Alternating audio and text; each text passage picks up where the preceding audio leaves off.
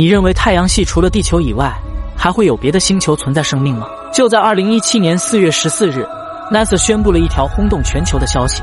土卫二上具备生命诞生的所有元素，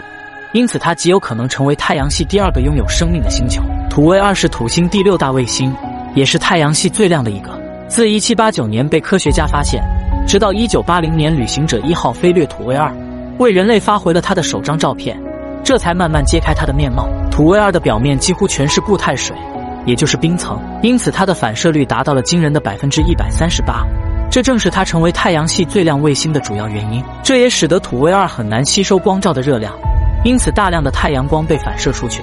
导致其夜晚的表面温度低至零下一百九十八摄氏度。此后，到了二零零四年七月一日，专为探索土星而生的卡西尼号正式飞抵土星轨道，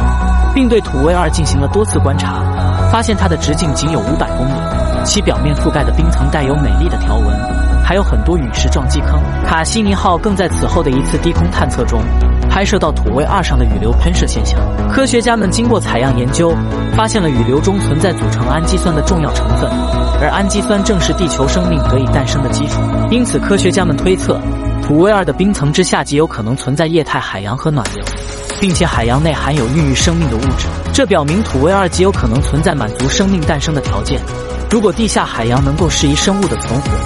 或许其上也有生命正在形成当中。然而，由于卡西尼号的燃料已经耗尽，为了保护土星卫星可能存在的生命，它在2017年以自毁的方式结束了伟大的一生。虽然目前还未确定土卫二是否真的存在生命，但它却是目前太阳系最有可能性的星球。期待在我们的有生之年能被证实，解开困扰人类数百年的疑惑，让我们知道在宇宙中人类并不孤独。